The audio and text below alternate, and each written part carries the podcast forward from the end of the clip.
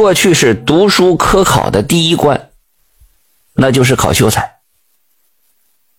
秀才虽说不是什么官职，但是你要考上秀才了，这身份和地位就和别人不同了。还真就别不把这秀才当回事儿。那个时候啊，一个县里呀，能考上这秀才的也就那么三五个人。有这么一点啊，这秀才的家里呀，一般都没钱，生活呢都挺困难，穷秀才穷秀才嘛。这不，咱们这个故事里说这个秀才就挺穷，他那日子啊过的是吃不上穿不上，那光有那学问有啥用啊？不顶钱花呀。这个秀才的日子就过不下去了，挺犯愁。他心里就合计着怎么办呢？整天光这么待着，要吃没吃，要喝没喝的，得，哼，讲不了那么多了，我偷点东西吧，我。趁着天黑是说走就走，这个秀才就出了门了。前面那有个屯子，就奔那个屯子就去了。外边正下着小雨呢，这秀才顶着雨就去了。进了这个屯子之后啊，秀才先转了一圈，相中了头趟街那个第三家了。这第三家瞅着这房宅就不错，这秀才顺着这北墙。就跳进这院子里去了。那个时候啊，正是夏天景，那家家那北窗户都开着呢。这秀才摸着黑啊，顺着北窗户就进了屋了。到了屋里就开始摸了，这一摸摸到啥了呢？哎呀，这怎么竟是书啊？其实呢，这家住的也是个秀才，也是个读书人。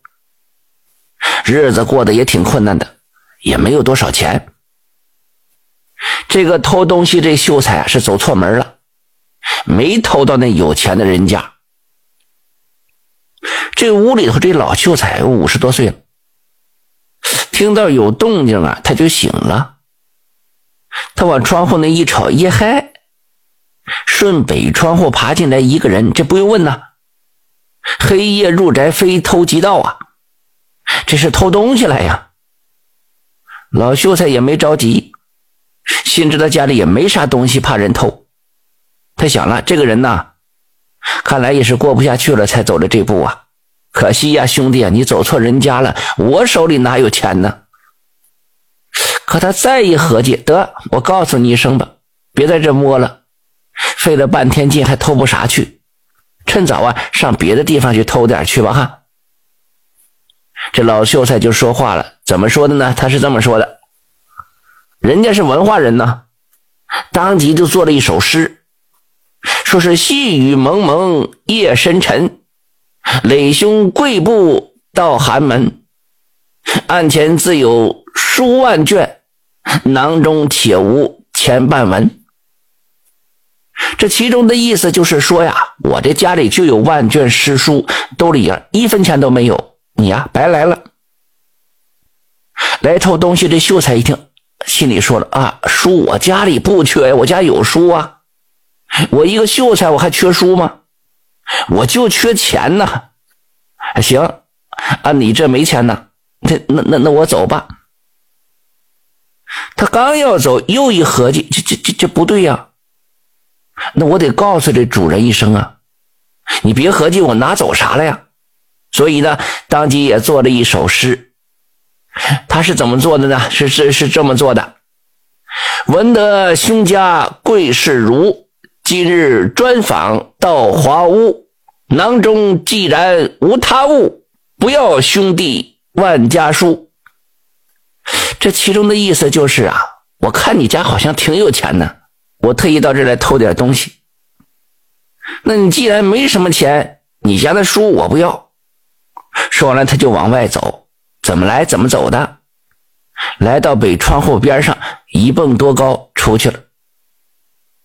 老秀才在屋里一看，急了，心说：“我那房后还栽了不少的花草树木呢，你可别给我踩坏了。”又一想，也怪哈，自家养的那只小黄狗，刚才进来人了，它怎么没咬啊？